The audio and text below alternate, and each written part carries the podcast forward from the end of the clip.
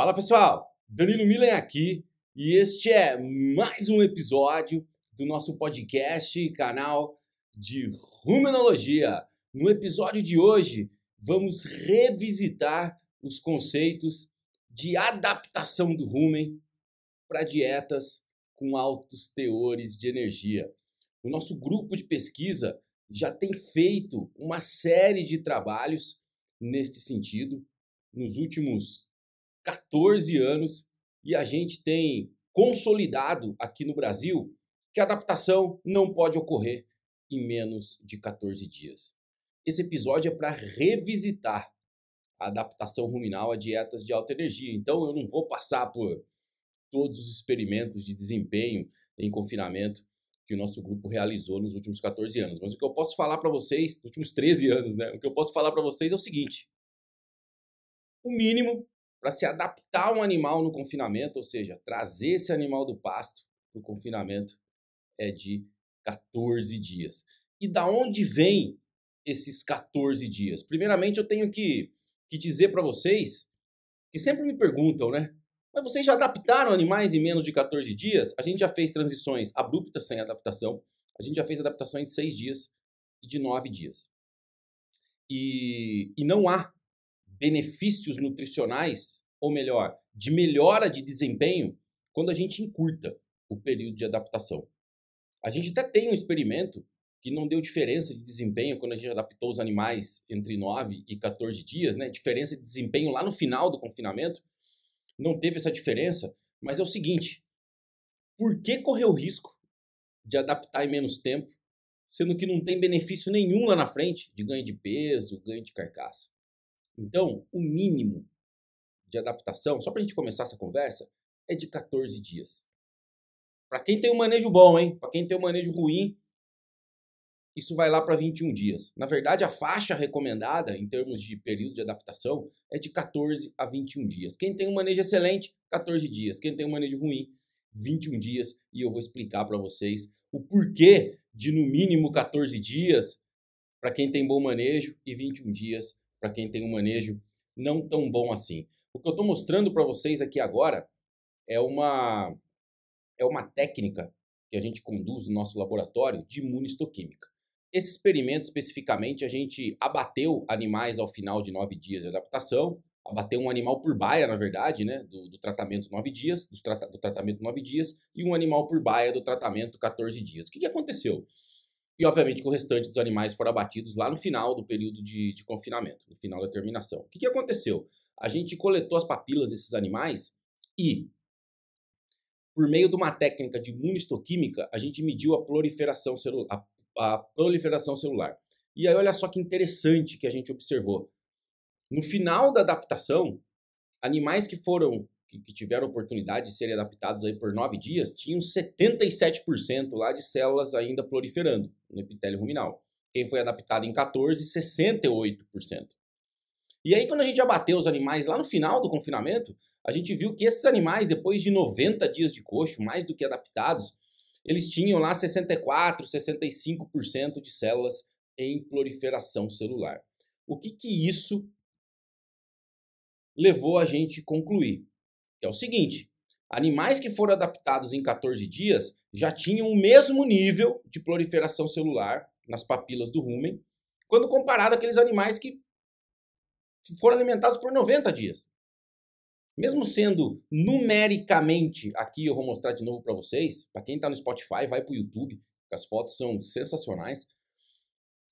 Para quem está vendo aqui esse 68.4, ele é numericamente maior do que o 65 e o 64, mas estatisticamente não tem diferença. Ou seja, a gente pode assumir que animais adaptados por 14 dias têm o mesmo nível de proliferação celular no epitélio do rumen que aqueles animais lá em final de confinamento. Ou seja, muito legal. Então, 14 dias seria o mínimo para se adaptar né, animais a, a, a dietas de alta energia com base somente neste método de mensuração, que na verdade ele indica se o epitélio ruminal está preparado ou não para receber aquela dieta de alta energia. Já os animais que foram adaptados em nove dias, olha só, ao final desses nove dias de adaptação, ainda tinha 77% de células proliferando no epitélio ruminal, ou seja, o epitélio ainda está crescendo. Como que o epitélio ruminal cresce? Existe um balanço entre proliferação e morte de células.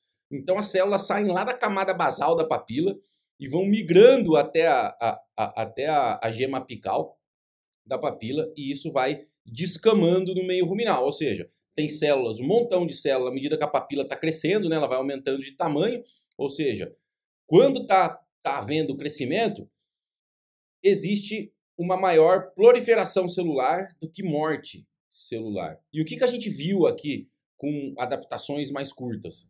Uma maior proliferação celular, ou seja, o, o, o, dado faz sentido ao final de nove dias que tem mais células proliferando. Por quê? Porque a papila ainda está crescendo. Está crescendo no sentido de ser capaz, daqui um pouco, de absorver uma maior quantidade de ácidos graxos de cadeia curta, que são produzidos no rumen, aumentando com isso a superfície de absorção. Já quem foi adaptado em 14 dias, teve mais tempo de adaptação e com isso refletiu, teve o mesmo índice de proliferação celular do que quem estava, foi abatido, na verdade, lá no final da terminação. Bacana? Então, o que a gente tira dessa, desse gráfico é que nove dias não é suficiente para estabilizar o epitélio ruminal, para ele absorver a quantidade de ácido graxo de cadeia curta que aquela dieta vai, vai promover. Tá bom? Aquela dieta de energia vai promover. 14 dias seria o mínimo aqui nesse caso. E aí, no mesmo trabalho, a gente também tirou uma amostra do epitélio e mediu lá a superfície de absorção. E olha só que interessante. Mesmo os animais adaptados em 14 dias, ao final da adaptação, tinham superfície absortiva do rumen menor do que aqueles animais que foram abatidos lá no final do experimento. 26,4 contra 32, 33. E quem foi abatido em nove dias, pior ainda, tem uma superfície de absorção menor. O que, que isso quer dizer, Danilo? Superfície de absorção é, é, é exatamente ao pé da letra a capacidade ou o espaço que tem lá no epitélio ruminal para absorção de ácidos graxos de cadeia curta. Quanto maior a superfície absortiva, melhor é. Mais rápido os ácidos graxos podem ser retirados do rumen, aliviando o ambiente ruminal e fazendo com que o pH não caia tanto. Agora, se a superfície absortiva for menor, no caso aqui dos animais de 9 dias, quer dizer o seguinte: quer dizer que pode fermentar dentro do rumen e os ácidos vão ser formados e retirados de forma mais lenta. E aí, obviamente, que pode ter acúmulo de ácido, pH cai e pode causar as famosas rumenites. Então, por que, que o recomendado é no mínimo 14 dias? Porque só com 14 dias a gente tem estabilização da proliferação celular do epitélio e mesmo com 14 dias de adaptação, a superfície absortiva ainda não atingiu a sua plenitude. Estou mostrando aqui para vocês, ó, 26 centímetros quadrados por centímetro quadrado de parede ruminal ao final da adaptação é, de 14 dias, comparado com 32, 33 centímetros quadrados de superfície absortiva por centímetro quadrado de rumen daqueles animais que ficaram aí 90 dias né, durante o, de alimentação durante o confinamento. Tá ok? Então, mesmo a gente recomendando um mínimo de 14 dias, a gente tem que estar tá ciente que o epitélio ruminal ainda não vai estar tá totalmente desenvolvido. E é por isso que a gente recomenda 14 dias para quem tem bom manejo. Quem tem bom manejo normalmente consegue mitigar, amenizar essas flutuações de pH ruminal. E aí, se via manejo, o confinamento consegue amenizar essas flutuações de pH ruminal, quer dizer que com menores flutuações, mesmo com uma superfície absortiva menor, esse, essa adaptação mais curta, no caso de 14 dias, não vai ser impactante para a saúde ruminal. Bacana? E aí, para quem tem mau manejo, é o seguinte: é 21 dias de adaptação. Porque no outro experimento que a gente fez, onde a gente comparou 21 e 14 dias de adaptação, olha lá. Ao final de 21 dias de adaptação, os animais já tinham a mesma superfície absortiva, 27,8 contra 26,2, ou seja, daqueles abatidos lá no final da terminação. Ou seja, se tem um mau manejo no confinamento, ou o manejo não é tão bom assim, não trata na mesma hora, não faz matéria seca da dieta, os animais selecionam no coxo, a mistura não é boa, ou seja, espera 21 dias de adaptação, ou seja, espera o epitélio se desenvolver 100% para que aí sim você possa introduzir a dieta final, a dieta de terminação, aquela que é mais energética.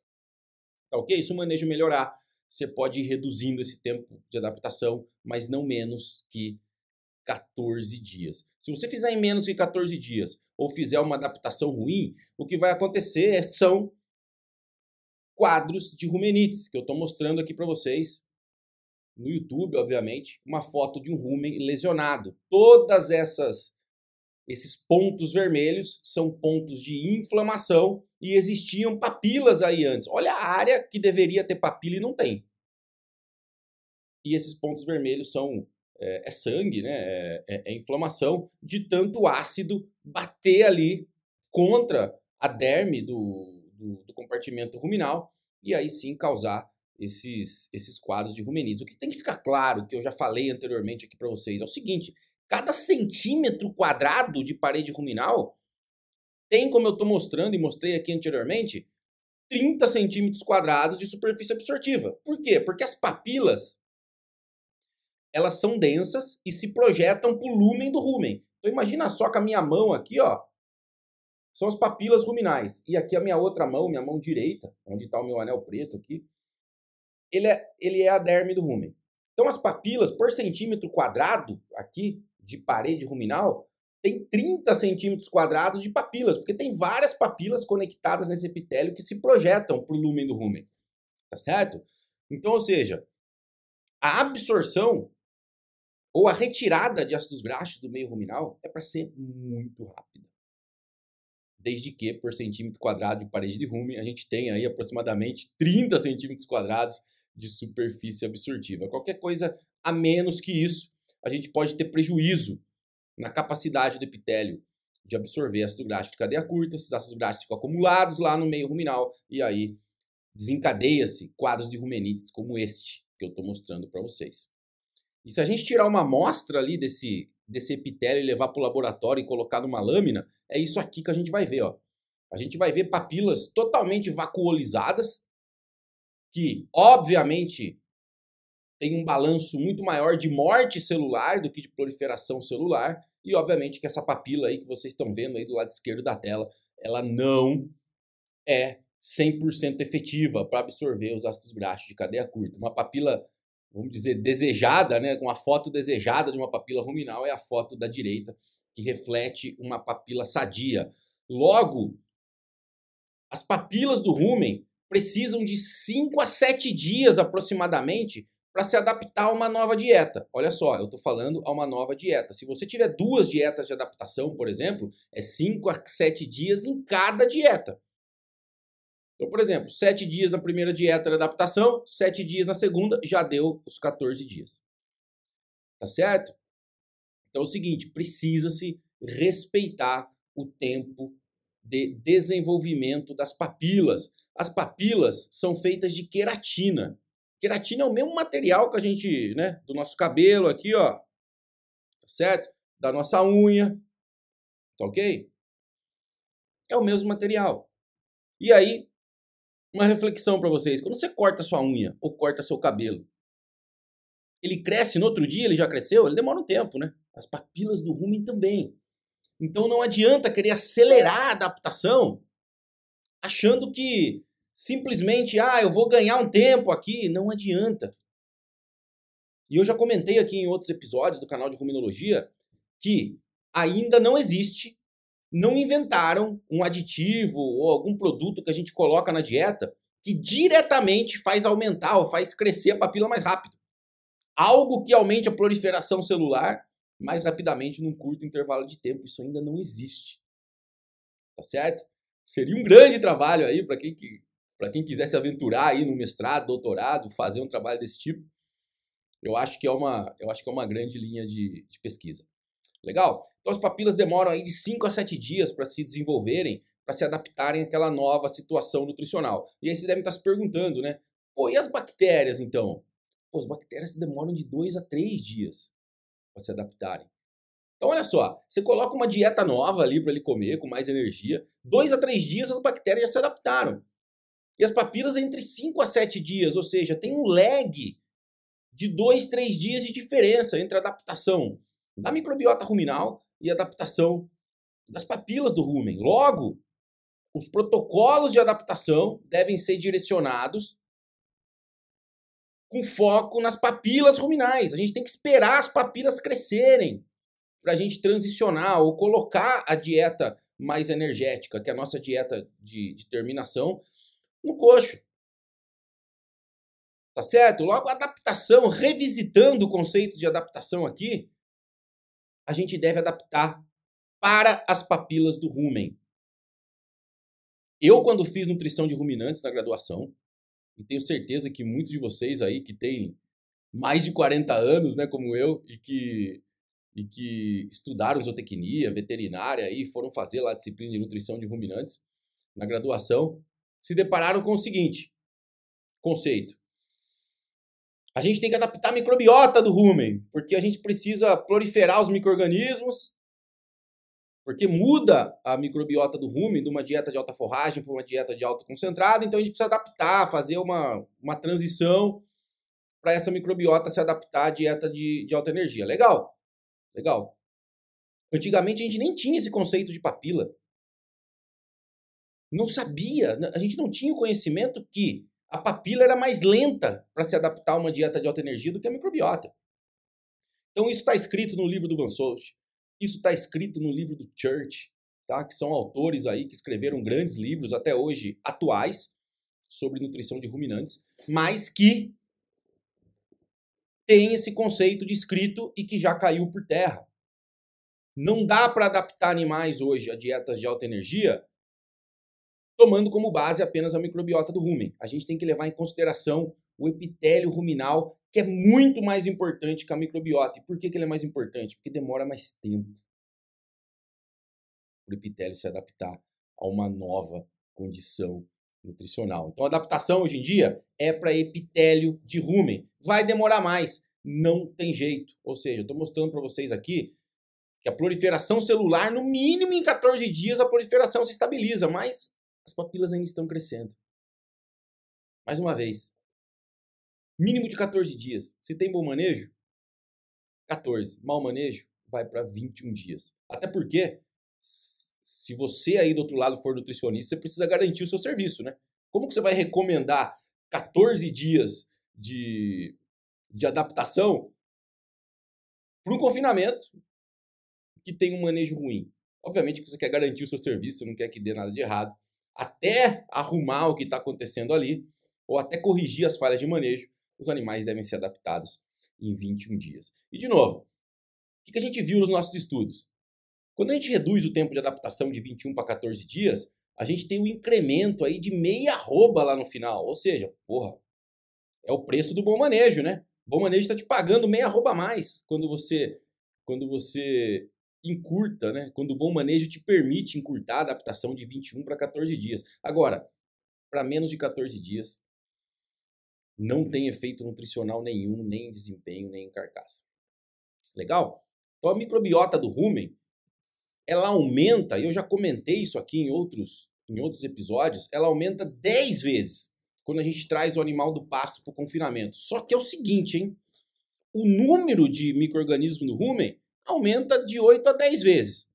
Só que a maior parte desse aumento é devido à, pro, à proliferação de bactérias que degradam conteúdo celular ou bactérias que degradam amido, açúcares, porque a população de bactérias SC, que degradam carboidratos estruturais, que degradam celulose, hemicelulose, celobiose, tá certo? Essas bactérias, a população dessas bactérias, na verdade, permanece constante.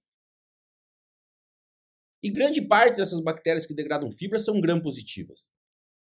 Ou seja, o rumen aumenta 10 vezes a sua população e a maior parte dessa população é de bactérias gram-negativas, de novo, que degradam amido, açúcares. A população de bactérias que degrada fibra praticamente segue constante. Essa é uma das explicações do porquê, em situações normais, o acetato sempre é o principal ácido graxo produzido no meio ruminal. Porque mesmo que as bactérias que degradam fibra não tenham um ambiente ótimo para fermentar aquela fibra, porque o pH ruminal está flutuando muito, ele desce lá um pouco abaixo de 6. Mesmo não tendo o ambiente ruminal adequado, elas ainda estão lá. Elas ainda estão lá produzindo acetato, elas estão, com uma, elas estão lá com uma população prevalente. Legal? E aí o que aumenta, como eu já disse, e exponencialmente, são as bactérias que degradam carboidratos não estruturais. As que gostam de açúcares, de amido, de frutosanas, de amilodextrinas, de maltose. E com isso, essas bactérias produzem uma maior quantidade de ácidos graxos de cadeia curta. Por quê? Porque elas se multiplicam mais rápido. Essas bactérias chegam a se multiplicar no dobro da velocidade do que as bactérias que fermentam fibra. Ou seja, só para vocês terem uma ideia, uma bactéria que fermenta fibra demora de 50 a 60 minutos para virar duas, tá? Uma bactéria vira duas e liberar o ácido graxo de cadeia curta. A bactéria que degrada amido do milho, por exemplo, demora meia hora, 30 minutos para virar duas. Olha só. 30 minutos, ou seja, em uma hora, em meia hora, uma virou duas. Passou meia, meia hora, duas viraram quatro. Ou seja, a produção de ácido por bactérias que fermentam conteúdo celular, carboidratos não fibrosos, é muito maior no mesmo intervalo de tempo, comparado com as bactérias fibrolíticas. E essas bactérias, usualmente as grãos positivas que fermentam amido, elas produzem uma grande quantidade de propionato e butirato, que são os ácidos graxos que têm efeito direto no aumento da proliferação celular e no aumento, obviamente, da superfície absortiva do rumen. O que eu estou mostrando para vocês aqui nessa, nesse esquema aqui muito bacana, é que o animal que sai de zero para 86% de concentrado, ele tem um aumento praticamente de quase 90% da superfície absortiva. Também pudera. Você começou a colocar concentrado, começou a colocar milho, começou a tirar fibra e disponibilizar mais carboidratos altamente fermentecíveis no rumen. O que que isso, o que que isso leva? A uma maior produção de propionato e butirato que diretamente afetam o crescimento das papilas e as papilas vão então crescendo devagarzinho à medida que o tempo passa, à medida que você permite que o animal se adapte àquela nova situação nutricional. Então, se você esperou aí de 5 a 7 dias por dieta, muito bem. Você permitiu o tempo adequado para que as papilas ruminais se adaptassem, crescessem, aproveitassem esse efeito da produção de propionato e butirato pelas grãs negativas que você está estimulando aí no meio ruminal. E esse ácido vai crescendo a papila, ou seja, a papila cresce cada vez mais, aí se aumenta um pouco a energia da dieta, numa próxima dieta de adaptação, produz mais um pouco de propionato e butirato, as papilas crescem um pouco mais. Se for necessário, você pode colocar uma terceira dieta de adaptação, estimula mais ainda o propionato e butirato, as papilas crescem um pouco mais, ou seja, proliferam mais células, aumenta a superfície de absorção e com isso o animal vai se adaptando a nova situação nutricional que você quer imprimir naquele sistema de produção com uma dieta de terminação super energética. E o que, que a gente tem visto nos nossos experimentos? Na série de experimentos que a gente fez, a gente chegou à conclusão que a adaptação, os extremos, né? A gente teve animais adaptando até em 11 dias, baias de animais, né? Adaptando até em 11 dias. Mas na média, nunca, na média, de forma geral, nunca a gente teve melhora de desempenho em animais adaptados em menos de 14. Tá? Então, pode haver um ponto fora da curva em que os animais vão adaptar em 11, 12 ou 13 dias?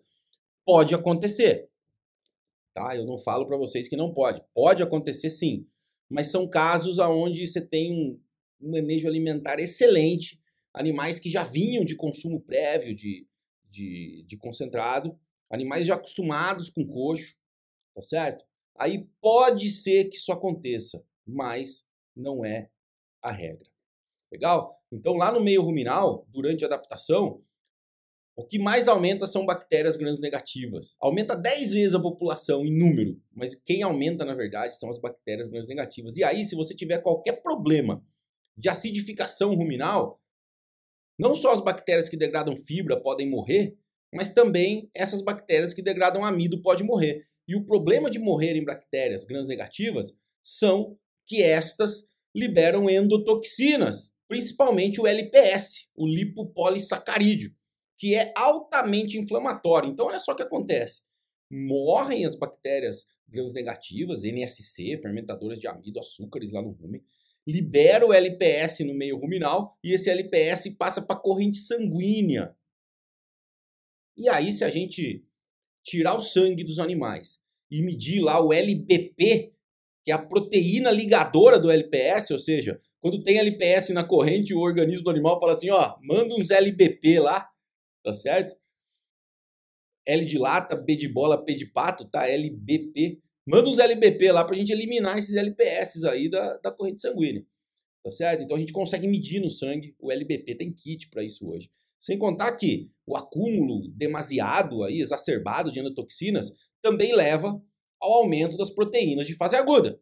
Não só o LBP aumenta, mas aumenta a aptoglobina, aumenta a proteína C reativa, além do LBP, obviamente, são as proteínas aí de, de fase aguda que a gente tem mais detectado como marcadores inflamatórios em nossos experimentos. Você também pode fazer seruplasmina, serum amiloide A, mas essas é, proteínas de fase aguda a gente não tem achado muita diferença quando a gente coletou essas, essas variáveis em experimentos com alto teores de energia na dieta de terminação. Tá? Quando você tem casos extremos de um montão de LPS, endotoxina na corrente sanguínea, você tem é, disparada aí de marcadores inflamatórios, tá? E as proteínas de fase aguda não deixam de ser marcadores inflamatórios. E nesse caso, você pode causar até um desbalanço no sistema antioxidante. Por exemplo, catalase, glutationa peroxidase, superóxido dismutase, ou seja, são enzimas que fazem parte do sistema antioxidante. Elas protegem o organismo do animal contra danos oxidativos. Então, a partir do momento que o animal está inflamado, que caiu o pH do rumen, começou a morrer lá bactérias no meio ruminal, liberou neurotoxina. LPS, esse LPS foi para a corrente. Não só isso, né? começa a ter uma, um aporte muito grande de bases e de bicarbonato do sangue para o rumen, ou seja, quebra o equilíbrio dinâmico, quebra a homeostase do organismo do animal. E aí, com isso, o animal também, devido ao baixo pH sanguíneo, devido à quantidade de marcadores inflamatórios na corrente sanguínea, também pode desbalancear o seu sistema antioxidante. Ou seja, não tem mais essas enzimas para proteger as células. Ou seja, as células começam a entrar em senescência, começa a morrer um monte de células do, do, do organismo do animal, tá? Tanto que se o animal tiver células senescentes, quer dizer que ele pode precisar de menos energia, aí a sinalização começa a ocorrer em nível sistêmico de dizer assim, ó, precisamos de menos energia. Logo, pode diminuir o consumo. Que a gente não precisa de tudo isso, de nutrientes que você está consumindo no momento. Tá ok? Obviamente que essa resposta de queda de consumo pode ser é, em virtude do que está acontecendo no rumen, e a gente tem muito claro isso na literatura, que pH ruminal baixo, ou seja, abaixo de 5,7 por muito tempo, faz com que o animal se defenda e pare de comer. Tá ok? E isso, isso, essa resposta da queda de consumo pode ser exacerbada também por um mecanismo aí de inflamação que adiciona aí mais um peso nessa parada do consumo que os animais têm. E aí, o que eu quero mostrar para vocês na sequência é o seguinte: olha só como fica uma curva de consumo de animais que passaram por acidose logo no início do período de confinamento. O animal ele comeu mais matéria seca no início da terminação do que no final. Olha só o que está acontecendo. O pico com 30 dias, mais ou menos, de coxo, ele comia 12 quilos de matéria seca. Lá no final, com 105, ele come 11. Em teoria, em quilos, o consumo é só para aumentar. Não diminuir. O que, que acontece? Por que, que a gente está revisitando isso? Porque eu preciso falar para vocês o seguinte. Se todo dia que o animal consumir, desde o primeiro dia de confinamento, se todo dia que o animal consumir a dieta de alta energia que você está colocando lá, se o manejo não tiver bom, se você não fez uma transição adequada, um protocolo de adaptação adequado, o que, que vai acontecer? Todo dia forma uma feridinha lá no epitélio ruminal. Todo dia. Todo dia forma uma feridinha. Com 20, 30 dias de coxo, isso não é significativo. Mas aquela feridinha vai aumentando, aumentando, aumentando, aumentando, aumentando. Com 80 dias de coxo, a feridinha já virou uma feridona. E aí aquilo chega a ser significativo num ponto tal que se não tiver papilas ali, como eu expliquei para vocês, cada centímetro quadrado de parede ruminal tem que ter no mínimo aí 30 centímetros quadrados de papilas para fazer absorção. Se tem rumenite, inflamação do epitélio devido a baixo pH, essas papilas saem dali, ou seja, fica um para um a superfície absortiva.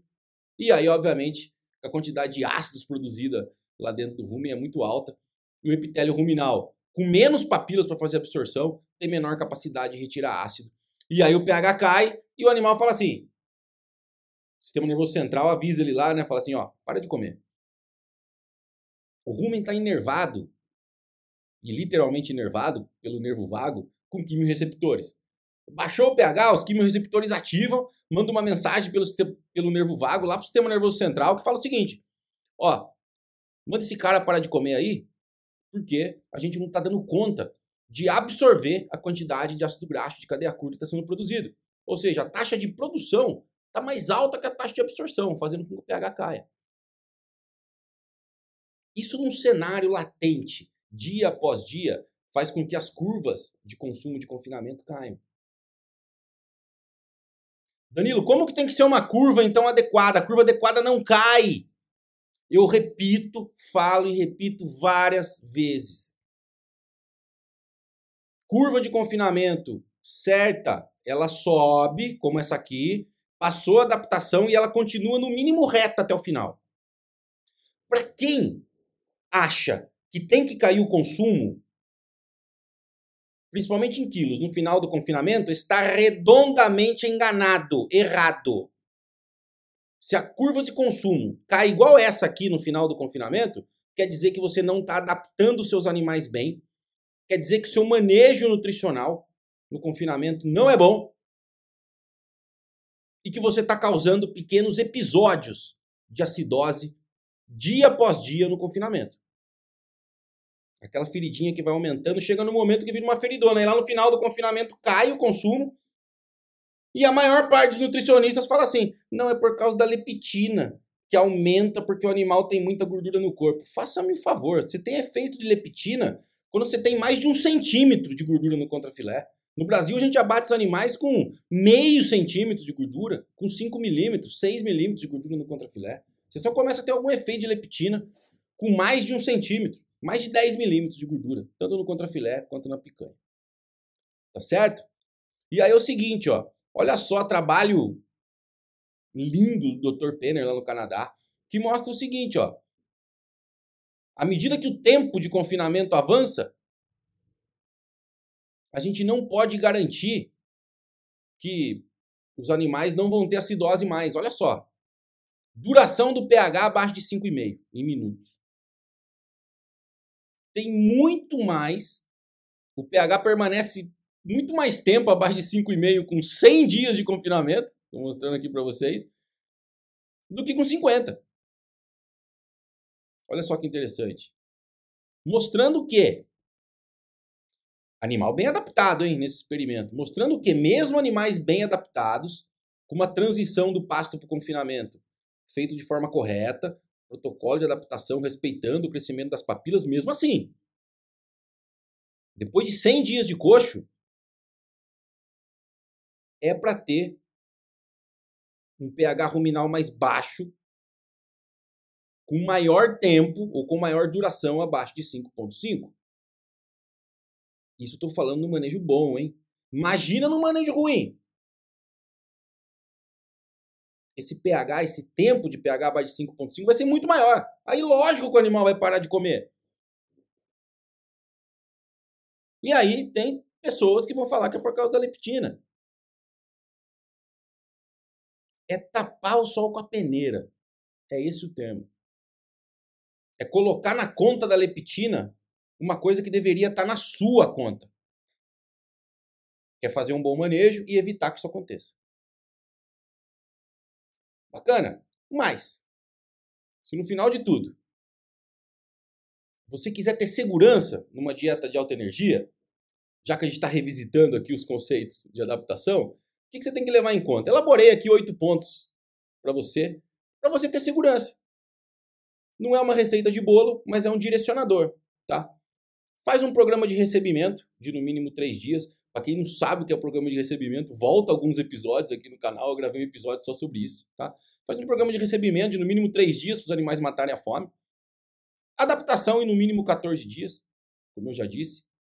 Trabalhe com nível de FDN fisicamente efetivo na dieta de terminação entre 15% e 20%. A média dos nutricionistas, de acordo com o último levantamento que a gente fez, é 14,5%.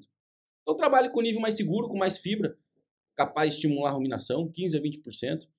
Não trabalhe com níveis de amido maiores que 45%.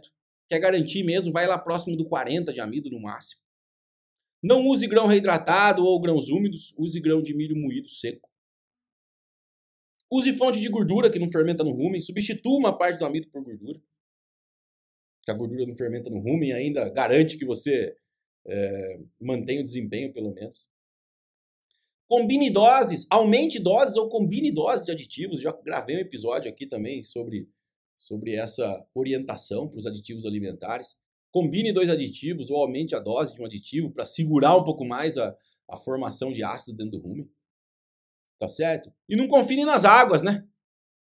Porque nas águas a gente tem um montão de problema de acidose. Por quê? Porque os animais, muitas vezes por causa do barro, não chegam no coxo. E quando chegam, comem muito mais do que comeriam, né? Vão menos ao coxo e aumentam a ingestão por, por refeição.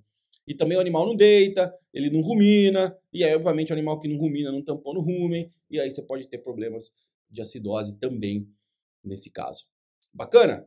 Não são regras, mas são direcionamentos aí. Se você for começar a atender um confinamento, ou vai começar hoje a trabalhar num confinamento e o manejo não for legal, eu acho que você pode adotar isso aqui como premissa, até para garantir o seu serviço, né? Para a coisa não, não desandar no meio do caminho.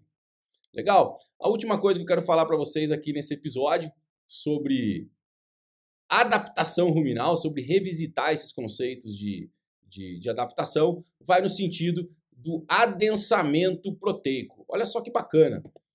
Eu já tinha feito essa simulação anteriormente, e aí, como os animais comem menos no início da adaptação, e a gente só consegue abrir o consumo deles, né? Eles, a gente só consegue que os animais atinjam o consumo que a gente está esperando lá no, lá no início da terminação, né? Então é o seguinte: se a gente fosse é, calcular a necessidade, exigência de, de proteína metabolizável no início da adaptação e no início da terminação, os valores eles não iam ser tão diferentes, até porque o animal vai ter mais ou menos o mesmo peso. Só que, no entanto, como o animal come menos no início da adaptação, o mais adequado seria a gente adensar a dieta em alguns nutrientes. Macro e micro minerais e vitaminas.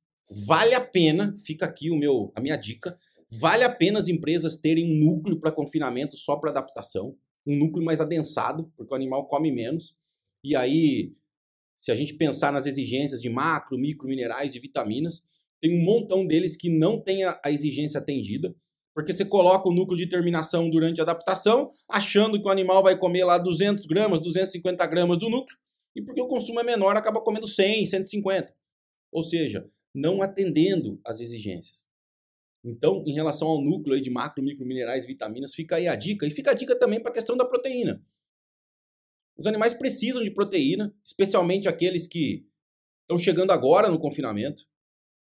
Usualmente, esses animais viajam de caminhão, eles chegam com o sistema imune mais debilitado. E para fortalecer o sistema imune, também precisa de proteína. Até porque os, os anticorpos, antígenos, né, o sistema imune aí, as imunoglobulinas, né, os IgG, IgA, elas são, elas precisam de proteínas para serem formadas. Bacana. E aí o que acontece? Olha só, se eu fosse calcular aqui mais ou menos o quanto colocar de proteína bruta numa dieta, no início da adaptação, no início da terminação, lá na terminação, olha o que eu estou anotando para vocês aqui, ó. Se eu fosse calcular de acordo com a exigência dos aminoácidos tal, eu teria uma dieta de 14,7 de proteína bruta para atender as exigências de proteína metabolizável lá no início da terminação. Show de bola. No entanto, se eu fosse atender as exigências de proteína metabolizável no início da adaptação, eu teria que colocar na dieta 26,1% de proteína bruta. Quem que faz isso? Obviamente que eu não estou recomendando para vocês fazerem isso. Eu estou recomendando que vocês amenizem a deficiência de de proteína metabolizável, adensando um pouco a dieta. Eu usualmente trabalho nas minhas dietas de adaptação, começo lá numa adaptação 1 em torno de 17%, depende dos ingredientes, 17, 16,5, não é 26, mas também não é 13, 14. Eu coloco um pouco mais de proteína normalmente na primeira adaptação, diminuo um pouquinho na segunda. Se eu tenho só duas dietas de adaptação, aí eu já entro com nível que tem que entrar na, na dieta de terminação. Senão, se eu estou fazendo três dietas de adaptação, eu vou diminuindo a proteína até chegar no nível que eu quero, quando o consumo estiver aberto, obviamente, na terminação.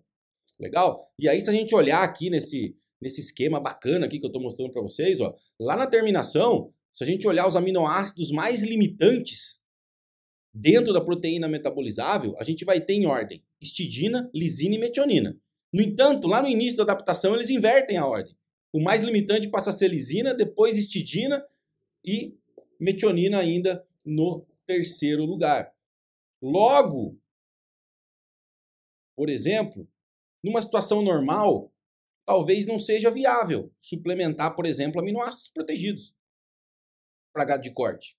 Para gado de leite tem toda uma explicação e eu já gravei um episódio sobre metionina com a Fernanda Lopes da Adiceu, dois episódios, na verdade, aqui no canal de Ruminologia, onde a gente desmistificou aí algumas coisas relacionadas à suplementação com metionina. E para gado de corte eu vejo essa suplementação em pontos estratégicos. E um desses pontos estratégicos é o período de adaptação. O animal come menos, ele não consegue atingir as exigências de proteína metabolizável simplesmente porque ele não come o suficiente, mesmo que a dieta seja proteica. Já falei para vocês, eu adenso aí para 17% de proteína e ainda fico devendo. Tá certo? Talvez nesses casos os aminoácidos protegidos aí, no caso da metionina, né? Tô sabendo que vai ter uma lisina também protegida no mercado, tá? É, eles podem entrar aí com, com potencial. Mas, novamente, precisa fazer experimento, precisa ter comprovação científica para a gente ter segurança no campo para recomendar esses produtos. Bacana? Esse foi mais um episódio aqui do canal de Ruminologia. Você está vendo um QR Code aqui na tela.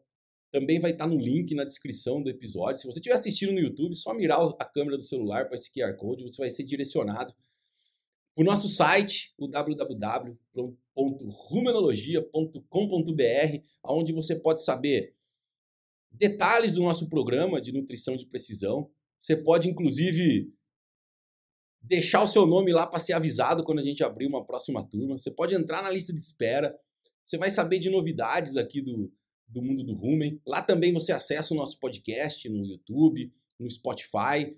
Também tem lá no link, lá no site, né, acessando o link, você vai ter acesso às novidades sobre a versão em português do livro de Rumenologia que a gente vai lançar e dentre outras coisas que a gente tem feito. Lá no link, lá na minha bio também no Instagram e na bio do Rumenologia no Instagram, tem lá o, o, o mesmo link para você ser direcionado para o website do canal de Ruminologia. Por hoje ficamos por aqui. Bons estudos, um grande abraço e até o próximo episódio.